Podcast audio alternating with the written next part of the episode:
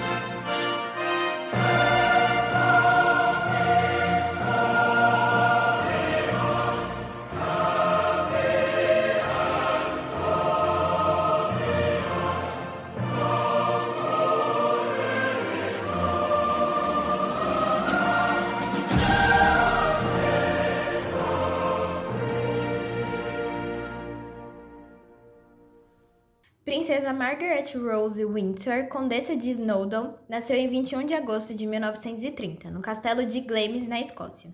A segunda filha do rei George VI e da rainha Elizabeth era segunda na sucessão do trono depois da rainha Elizabeth II. Com um espírito diferente da família, Margaret era independente e rebelde. A população e sua família a amava e a odiava ao mesmo tempo. Uma das frases mais famosas dela é, aspas, se existe uma princesa boa, deve existir uma ruim, fecha aspas. Margaret e Elizabeth eram bem próximas quando crianças e te, até tinham uma relação muito boa, né, durante esse período. Mas quando seu tio Edward decidiu abdicar do trono, Margaret se tornou a segunda na sucessão. Aí ela se muda é, para o castelo de Buckingham, junto com os pais e a Elizabeth, sua irmã mais velha. Vale ressaltar que a educação dela foi toda feita dentro de casa e ela tinha toda a educação junto com a Elizabeth até o momento que ela viu a sua irmã se tornando a sucessora do trono. Com um temperamento muito difícil, a Margaret se afastou da irmã por conta das responsabilidades como rainha que a Elizabeth tinha e com a morte do pai, ela foi morar com a rainha mãe novamente, né? O relacionamento, relacionamento das duas era bem conturbado, já que a mãe tentava dar um jeito de podar esse jeito mais rebelde da Margaret. Margaret amava festas e todo esse poder que ela tinha como sendo da, da realeza.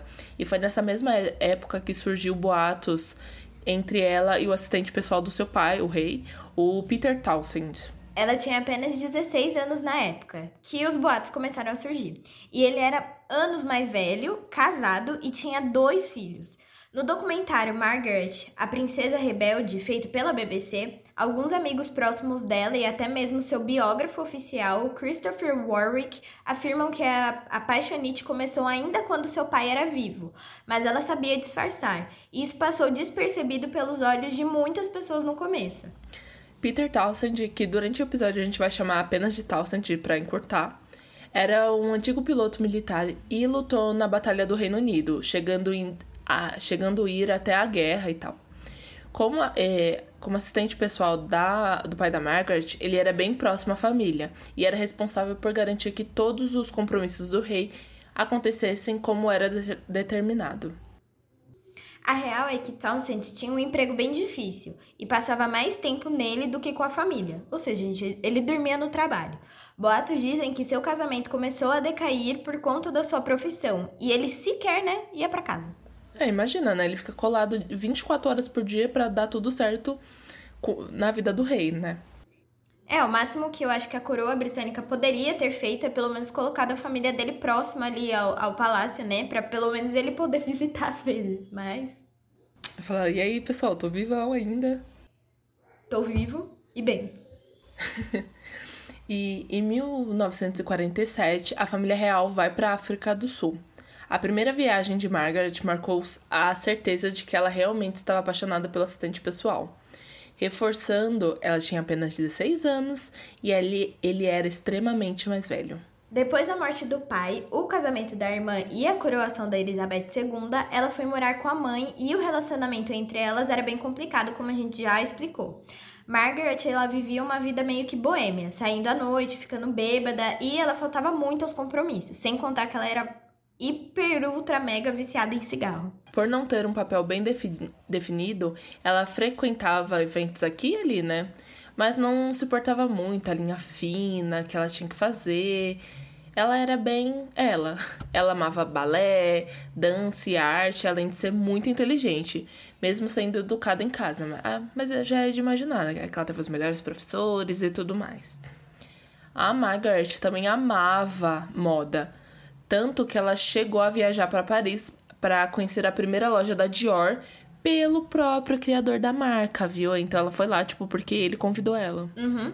E tem até o vídeo dela chegando, ele super empolgado, mostrando, falando: Ah, essa é a loja, eu fiz esse vestido para você. E tem o, o vestido dela que ele fez até hoje. Eu vou deixar as imagens na descrição para vocês verem, porque é extremamente bonito.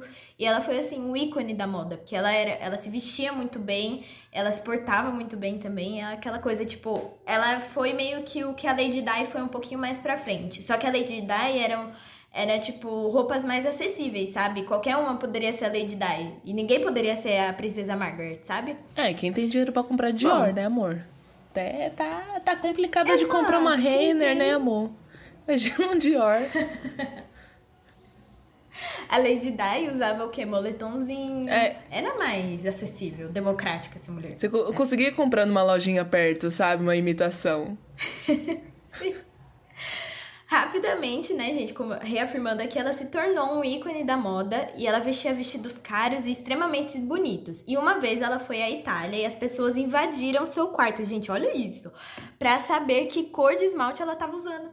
Um ícone, o povo se matando pra ver o esmalte. Parece que no Brasil, quando a Giovanna Antonelli usava o esmalte azul numa novela aí, aí ela até lançou Ai, a linha. Você lembra até que quando a a Kate foi pedida em casamento, todo mundo queria. Começou a sair várias imitações de bijuteria do mesmo anel que ela teve. Meu Deus, eu... sim, sim. E aí era o mesmo tom de azul do esmalte da Giovanna Antonelli. Eu acho que foi por isso que foi na mesma época, se eu não tô louca. É, eu acho que foi isso mesmo, Cami. Tá? Até lembrei disso agora. Eu não sei se a marca da Giovanna Antonelli existe até hoje. Eu gostava muito do esmalte azul dela. Vou confessar, eu usava, tá bom, gente? A gente é influenciada por pouca coisa, mas é porque Com era certeza. bom, eu achava bonito. Eu achava bonito, vou fazer o quê? Me sentia íntima da Giovanna Tonelli. Mas enfim, gente, voltando aqui à nossa princesa Margaret, muitas mulheres da época consideravam ela como uma figura libertadora, né? Então, tipo, ela, ela foi assim um ícone, né? Um símbolo para muitas mulheres, desde a moda até mesmo a questão de liberdade e rebeldia que ela tinha. Com o papel dela não muito definido, Margaret acabou caindo no padrão da mulher que precisa ser perfeita, né? Fazendo um bom trabalho e conseguindo um bom marido. De preferência, ele teria que ser um duque ou um lord de algum lugar. Tá, mas aí vocês devem estar perguntando, cadê o raios do homem do Townsend lá, que a gente falou que ia até diminuir o nome dele? Calma, ela ainda continuou apaixonada por ele? A resposta é sim, porque a gente é uma vez trouxa, continua trouxa. Mas na época a imprensa não, não cobriu o relacionamento deles como a, aconteceu com a Lady Di e o Charlie, por exemplo. Isso porque existia um tipo de lei que limitava os jornais a publicarem qualquer coisa sobre a família real, inclusive os romances proibidos. Vale ressaltar, gente, que essa mesma lei afetou diretamente o Wallace e a Edward do outro episódio que a gente falou. É, tanto que já tinham teorias de que, de que a Wallace e o Edward estavam juntos, mas na verdade, tipo, a imprensa tinha essa lei e eles não podiam publicar nada. E usou da mesma coisa, né? No episódio que a gente for falar da Lady Di e do Charlie, a gente vai explicar como essa lei simplesmente parou de existir durante os anos 80 e se tornou uma coisa absurda. Então é um spoiler aí para vocês.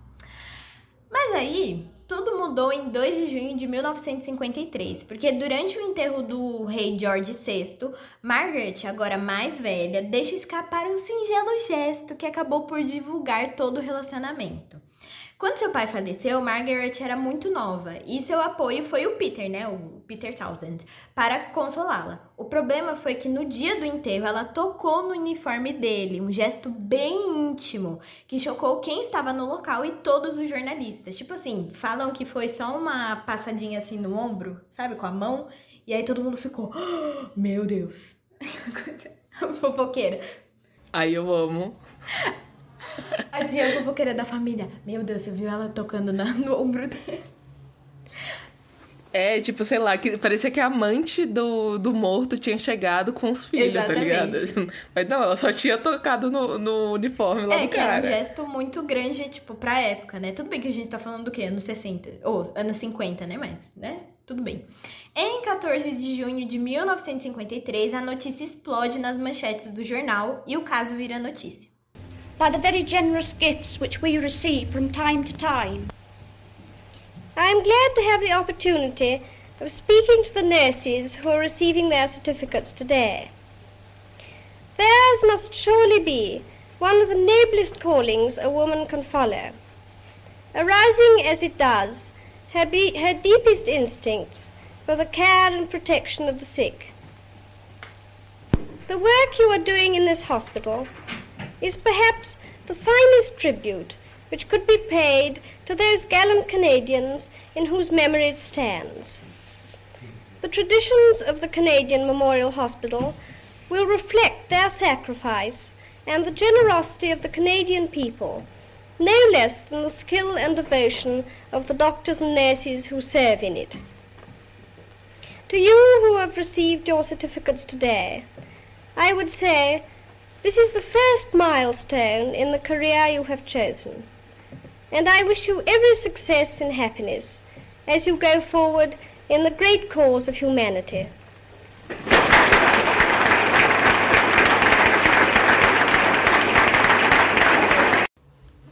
Tá, mas vocês devem estar se perguntando, mas e o que que tem, gente? A gente já viu que ela era mais nova, o cara é casado, mas e daí? As pessoas fazem o que elas querem. Calma lá, pequeno padawan. Não se irrita, não. Lembra que falamos no primeiro episódio sobre o Edward oitavo e a mulher dele? A Wallis era divorciada de dois outros casamentos quando se casou com o ex-rei, né, da Grã-Bretanha. E lembra que a separação não era bem vista, né, na época, com... tanto pela sociedade quanto pela, pela realeza, né? Então, cara, pensa, tu é nova, aí tu quer casar com um homem que é divorciado, meu filho, aí não dá. Exato. Mas Peter tinha um outro problema. Ele sequer era divorciado, gente. E também era um simples plebeu. Porque assim, a Wallis, por mais que ela era socialite e tudo mais, ela era socialite, ele era plebeu. Tudo bem que, que é a mesma coisa, né? Se a gente colocar aqui no. Ah, no... não. Não era a mesma coisa, não, Gabi. Pensa, ela era uma socialite, então quer dizer que ela era rica. É, verdade. Agora pensa que o cara trabalhava pro seu pai, entendeu? Um assalariado. Ganhava bem, ganhava bem. Mas é assalariado. Exato, não tem um. Ela, ela é rica. É, não tem um pedaço de ela, terra. Qual é a função dela? Ser rica. entendeu? Gente, nada contra a, a plebeus, tá, gente? A gente só tá exemplificando aqui a situação. A gente é, né? A, a, a gente é plebeu. Eu critico porque eu sou. Se eu não fosse. eu critico porque eu tenho. Como é que é? Local, Local de, de fala. fala.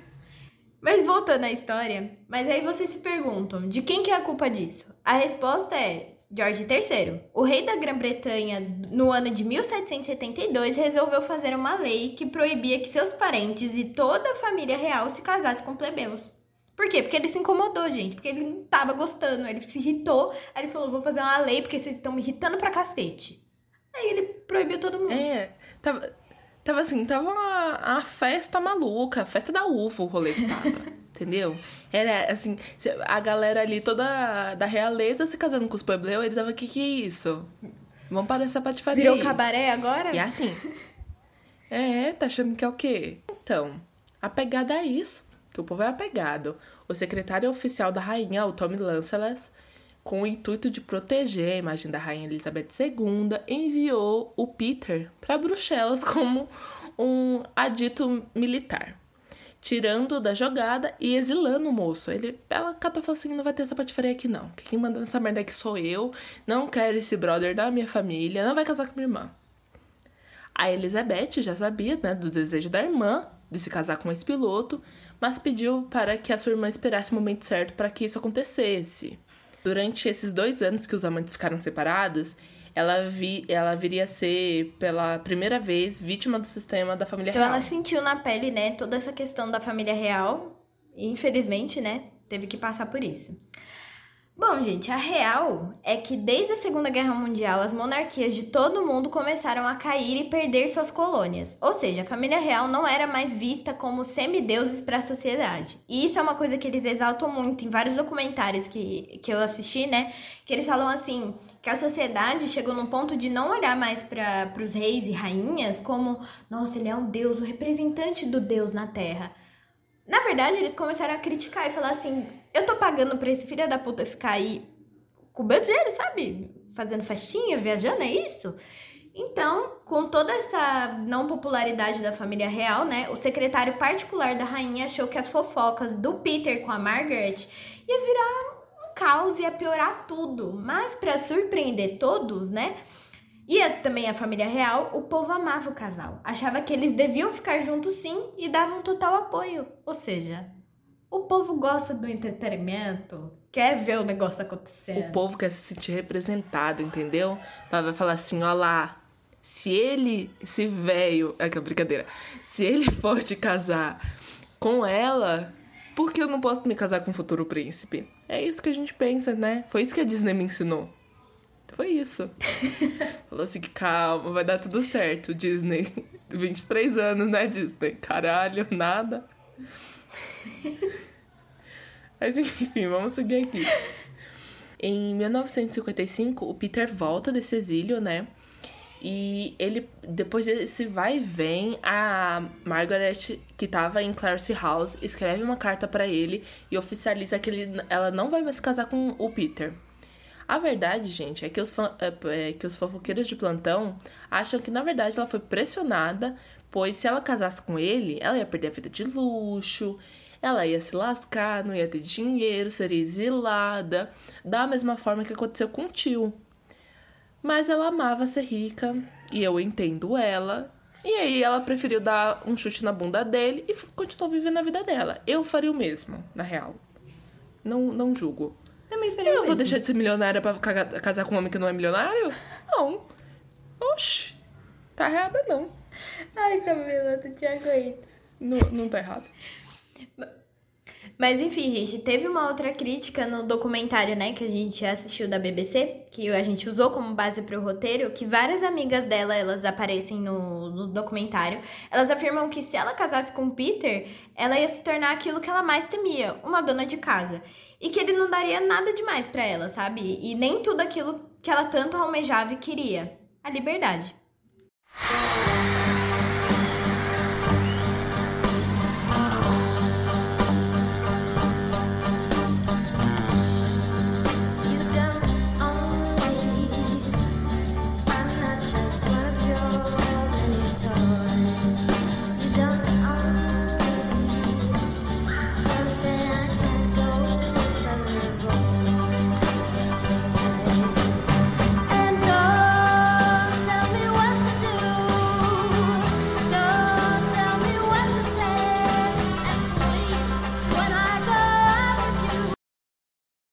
Agora a gente vai dar um salto na história.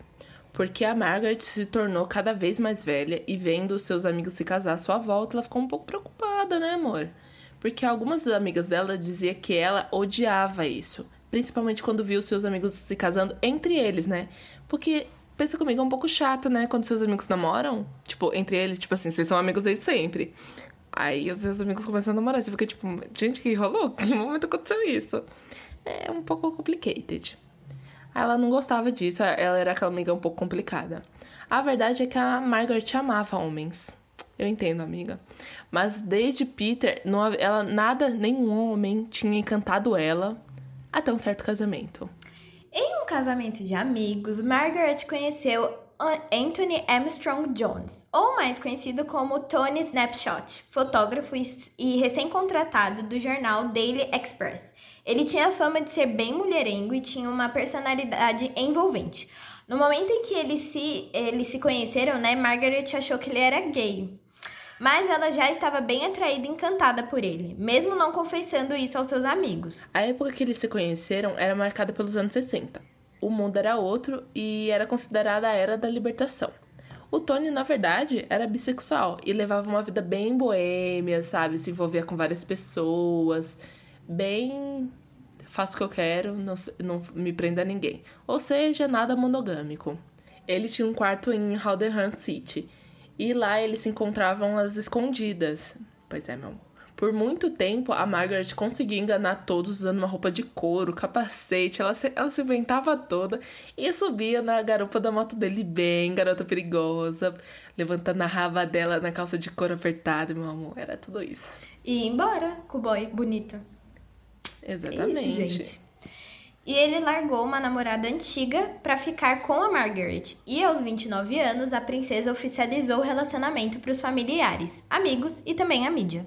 No começo, ele se deu muito bem com a família real. Saía para caçar com Philip, o marido da Elizabeth II, e a rainha mãe o adorava.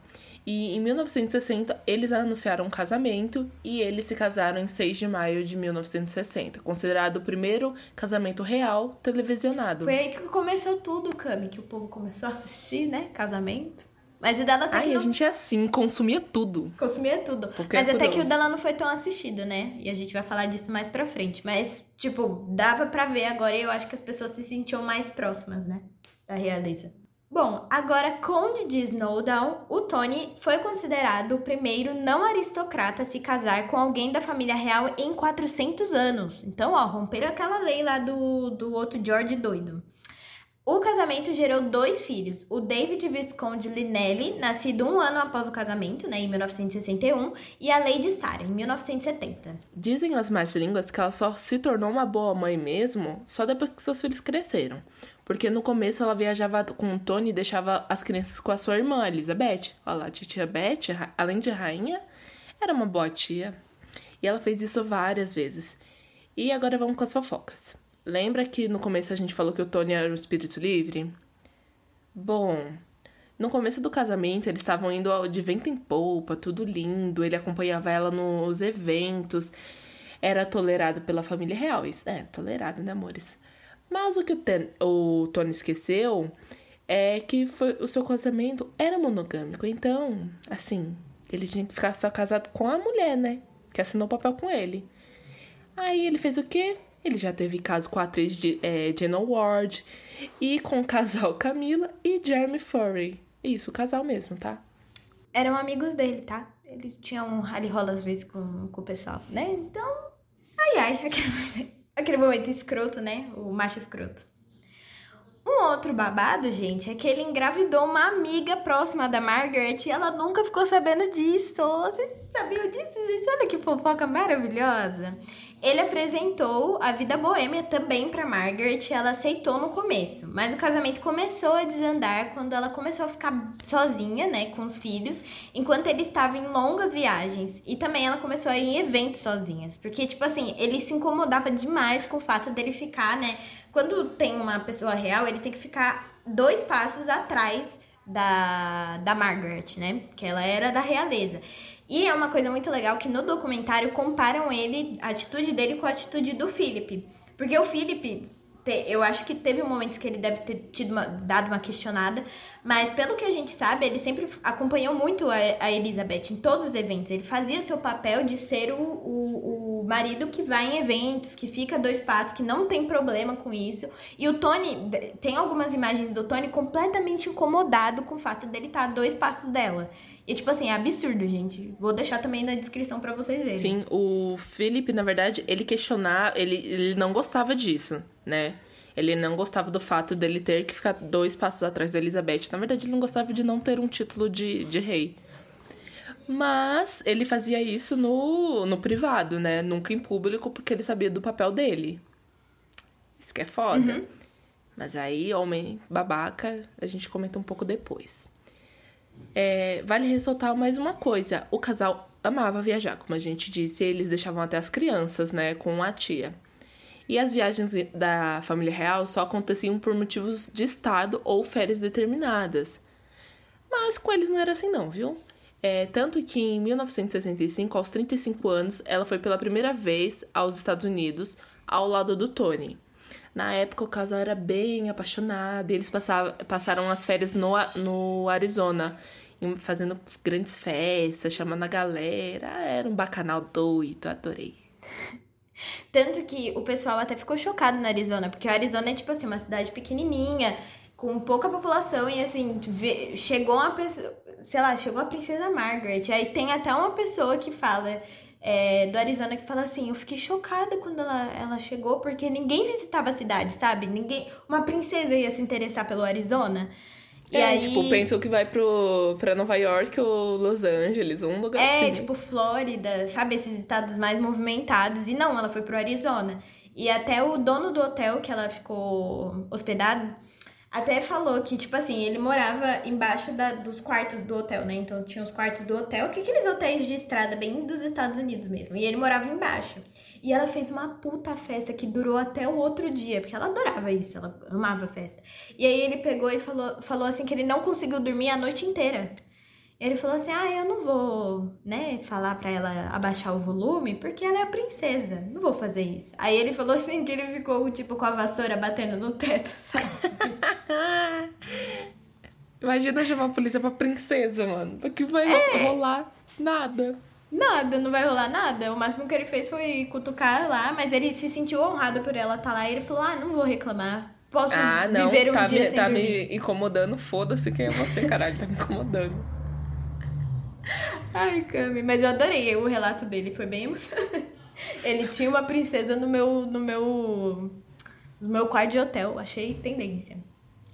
Bom, mas voltando ao assunto, né? Esse foi considerado, essa viagem, o último momento de paz entre os dois. Depois o Tony ficou super entediado e voltou a focar em seu trabalho como fotógrafo. A real é que ele odiava estar na sombra de Margaret, né? Que a gente já falou. E ele passava mais tempo é, fora do que o normal. Então, tipo, ele ficava mais fora de casa do que ficava lá dentro do palácio, junto com ela e com os filhos. E ela era bem possessiva também, né? E ciumenta. E isso começou a incomodar ele de um grau assim, absurdo. E, gente, ela queria que o casamento desse certo a qualquer custo, né? Mas ele não conseguiu ser a pessoa que ela precisava, né? E nem, tipo, tá ali pra ela. Ele traía ela sempre. Pois é, gente. Aí corta pra Margaret conhecendo o Robin Douglas Home. Ele tocava piano em um clube e se apaixonou, assim, perdidamente por ela. A relação aconteceu entre trocas de cartas e os e encontros escondidos, assim, bem na surdina. Mas durou apenas seis semanas, só porque o Tony descobriu e ficou puto, falou assim, pediu para ela terminar com ele, com o Robin, no caso. E aí ela vai lá, porque ela ainda tá casada, né? Escreve uma carta falando que não podia mais se encontrar com ele porque ela amava o marido. O que dizer sobre isso? Ela tentou salvar o casamento, né? A gente não pode negar isso, porque, novamente, não, ninguém tinha se separado na família real. E não tinha como se separar, assim, entre aspas, né? Que era toda. Na verdade, tinha como, mas era aquele negócio, ai, é feio, é horrível, é péssimo. Então ela aturava um relacionamento completamente abusivo, sem noção nenhuma. Porque o Tony era doido. Não tem outra coisa pra falar. Ele era livre da vida dele, tipo, ele cansou. Não, e é foda, né? Porque ele traía a mulher a rodo, aí ela achou alguém que queria ela, E aí ele acha ruim. Tipo assim, meu filho, chifre trocado não dói. Eu, hein? Exato, mano. Ai, eu fiquei muito irritada. Mas vai piorar, Cami, vai piorar. Tenho que avisar vocês que vai piorar. Bom, gente, lembra que a gente falou que a gente estava nos anos 60 e que desde a Segunda Guerra as pessoas começaram a questionar a existência da monarquia? Pois então, essas dúvidas voltaram a aumentar em 1967, quando a população começou a se revoltar e uma jornalista publicou o valor que cada pessoa da família real recebia. E também gastava por fazer absolutamente nada, tá, gente? Porque esse povo não trabalha. É, tipo assim, eles trabalham fazendo esses eventos e tal, mas assim, ficou mais explícito mesmo com, com a Elizabeth, né? E assim, essa situação da, da, da população com a família real só veio mesmo estabilizar anos mais tarde com o casamento da Lady Di e o Charles, o filho da Elizabeth. Mas isso é papo para outro episódio a gente vai te contar com detalhes isso depois. É, só estamos situa é, situando vocês aqui e tal, mas assim, no próximo episódio vai ser babado confusão, viu? Em 1967 surgem as manchetes no jornal de que o Tony e a Margaret, ainda tentando salvar esse casamento, eles partem para uma lua de mel em Mustique, localizado no Mar das Caraíbas e faz parte das Ilhas Granadinas. Só para explicar mais, mais ou menos para vocês, a Margaret tinha um casal de amigos que era dono dessa ilha, a Anne e o Colin. E anos antes, o Colin havia dado uma grande mansão para Margaret e ela ia se refugiar sempre que precisava lá. Margaret começou a ir lá duas vezes ao ano, mas o Tony só foi na vez da segunda lua de mel deles, que a gente comentou agora. Logo depois, o casamento desandou de vez e os jornais já começavam a publicar sobre sua possível separação e desentendimento. Na época, o Tony já estava namorando sua atual esposa, Lucy Lindsay. Sim, enquanto ele estava casado com a Margaret, sabe? Colin, o dono da ilha, não deixava que a imprensa entrasse no local, e isso acontece até hoje. Tanto que é, eles entrevistam algumas amigas da Margaret na ilha, na casa antiga dela, e elas contam que, tipo, não chega imprensa lá, é muito difícil chegar, eles só deixaram entrar a BBC porque era a BBC e pediram autorização para entrada. Mas imprensa ali ficar rodando não fica. É, imagina, né? Uma ilha particular, você vai ver a pessoa chegando, você tem que né? Fala, e aí, meus filhos, você não vai entrar aqui. Exato. Agora entra um, um novo personagem nessa nossa história muito louca, o Rod Llewellyn. É, ele era formado em paisagismo, né, na área de jardinagem, e fazia parte de uma comunidade hippie e era super mais jovem que a Margaret. Esse novo namorado barra amante dela só foi descoberto quando ambos chegaram na casa dos amigos da Margaret de mãos dadas. A história real é que o Colin e a Anne iam dar uma festa e um dos convidados não pôde ir, então eles convidaram o Rod. Mas, para surpresa de todos, a Margaret e ele já se conheciam de outros car carnavais em 1973, mas só oficializaram esse namoro em 76. É, no segredo, gente. Um relacionamento no segredo. Esperta ela. Com certeza. O problema, gente, é que ele ficou famoso e tinha uma boca grande, né? Quando as pessoas perguntavam para ele sobre a Margaret, ele não pestanejava em falar de como era a vida real, de como era estar no meio de tanta gente importante e interessante. Mas aí vocês se perguntam, e o Tony? Simples, a mídia ficou do lado dele e a Margaret saiu como errada na situação toda. Ele até teve que se mudar porque a imprensa é, estava muito em cima dele, pedindo todo tipo de informação. Tipo, ai, você sabia que sua mulher estava com Todd não sei aonde? Do, com Todd não, Rod. Nome muito parecido. E aí ele ficava, ai, gente, não sei, não tô sabendo de nada, não falo de nada. Sabe aquela coisa bem maravilhosa. E o pior de tudo foi o papel da mídia em cima da Margaret falando: "Ai, porque ela foi errada, porque ela traiu o marido dela, porque nossa, olha só que absurdo, sendo que ele tava namorando outra, tá bom?" Ah, e tem uma coisa, gente. Por que, que vocês acham que ele saiu da cidade? A namorada dele, que a gente falou, né, recentemente, a querida Lucy, estava grávida. Por isso ele decidiu sair de Londres. Mas é uma patifaria, né, menina? Ô cabaré louco com essa família. Tinha mulher lá, entendeu? Sendo traída há anos. Aí arranjou um namoradinho depois de desistir desse casamento de bosta. E ela que sai errada. Essa família é um cabaré louco. A mulher tava sendo traída. E ela ainda sai errada. Mas, assim, Tanto que nessa época a mídia descobriu que não tinha mais aquele filtro que a gente comentou antes e começou a distorcer várias situações. E quem era o alvo? A Margaret. Inclusive, ela estava, é, segundo ele, ela estava tendo um caso com John Biden, que foi absolvido por um assassinato anos antes, tudo bom? Um amor criminoso. A verdade é que eles se encontraram algumas vezes e teve até foto. Mas os amigos afirma afirmaram que nunca passou disso e ela sempre negou, porque na época estava tendo, ainda estava com o Rod, né? É, e eu queria até falar uma coisa que eu esqueci de falar da época que ela tava com o Tony, né? Ela tava muito próxima a várias pessoas e vários amigos do Tony. Então, tipo, todo mundo falava alguma merda dela na época, né? E uma coisa interessante é que ela aparece num longa-metragem, num curta, na verdade, que ele fez, o, o, o, Tony, na época que eles eram um casalzinho assim, sabe? Super feliz e tudo mais. Então eles foram pra um chalé e ele gravou e tudo mais. E é assim, é, é bem legal porque quando abre o documentário da BBC, aparece ela num longa-metragem. Você fala assim, mano, como assim ela tava num filme?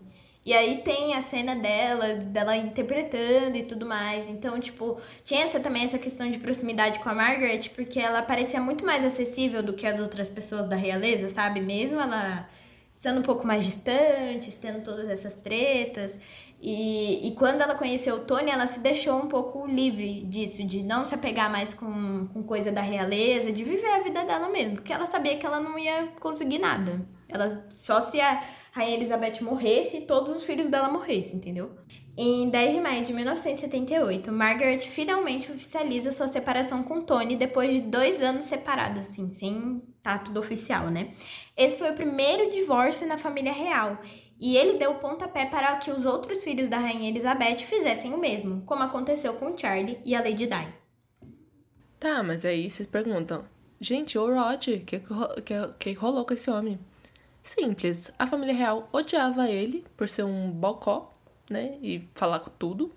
E até proibiram a entrada dele na festa de 50 anos da Margaret. Cansada, ela decidiu se separar do boy e voltar a morar com a irmã.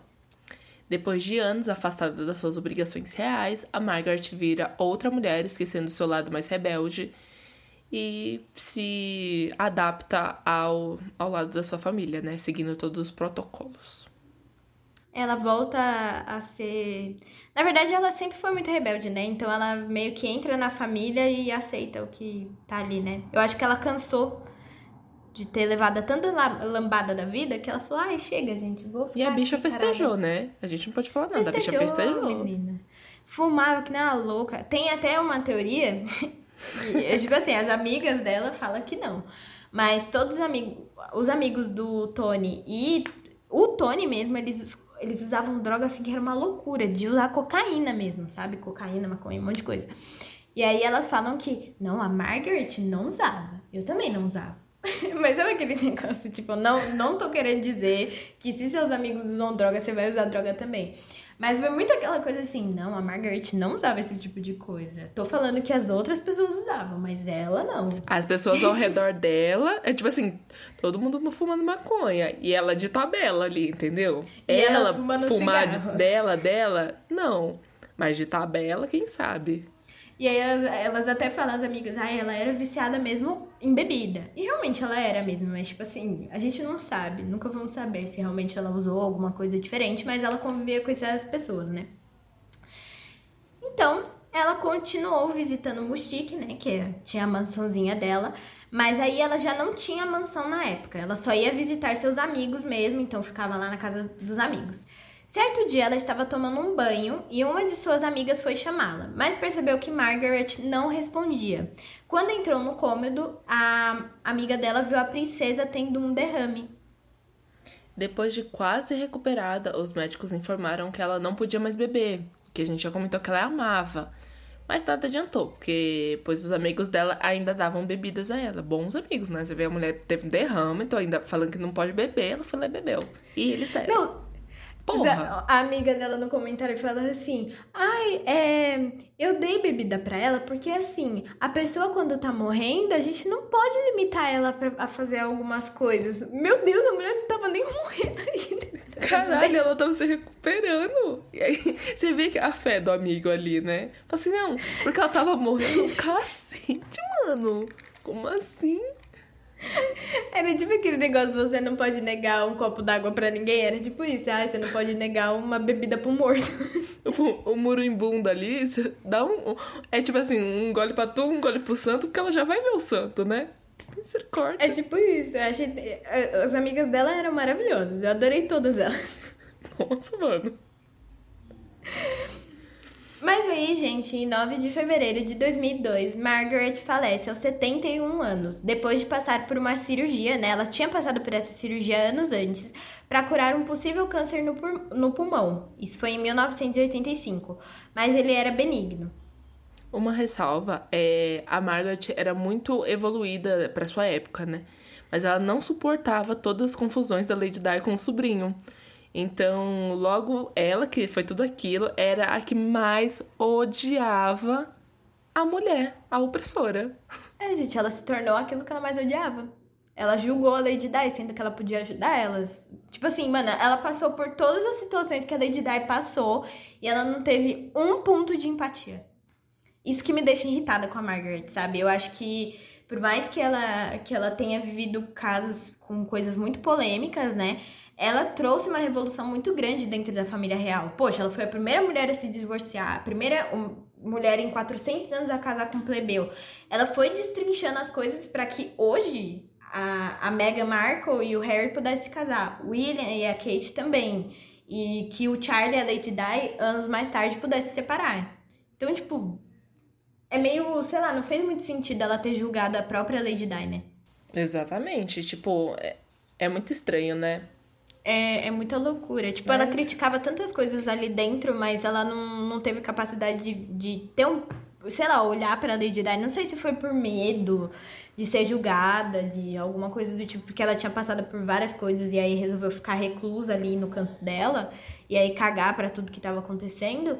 Mas sei lá, mano, dá um, um pouquinho de apoio, porque a menina, né, velho, passou por várias coisas ali, ela passou por coisas muito parecidas e Felizmente, né? É, mas eu imagino que ela ia querer ficar do lado da família também. Depois de tantos anos, depois de tantas brigas, né? Não dá para entender o que aconteceu. É, a gente não pode falar que ela foi completamente filha da puta, né? Porque. Tudo bem, ela não contradiz com o que ela fez com. Tipo, de não ter tomado uma atitude legal com a Lady Di.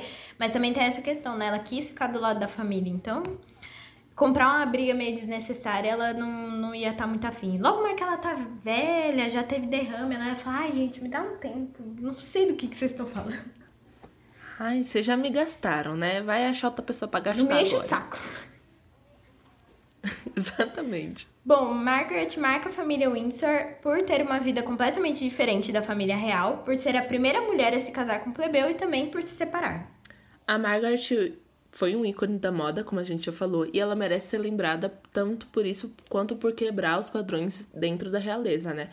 Sua vida foi cheia de altos e baixos e proporcionou cenários melhores para que todos seus sobrinhos, o Harry, William e todos os outros filhos da Elizabeth tivessem uma realidade completamente diferente da que ela teve e de serem permitidos com casar, de se casarem com quem eles amavam, os plebeus, né?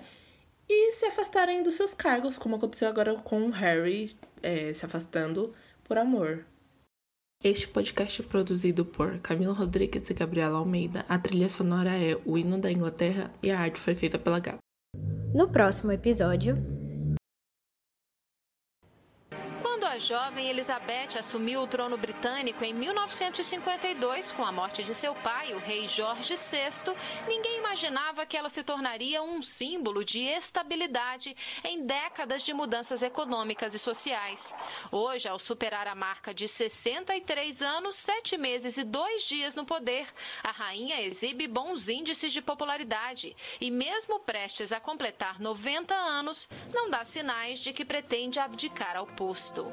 Não houve festa oficial para celebrar o recorde, mas vários eventos foram preparados em homenagem à monarca. Esta exposição no Palácio de Kensington, então, em Londres, traz fotos e vídeos de momentos marcantes nas vidas de Elizabeth II e de sua tataravó, a Rainha Vitória.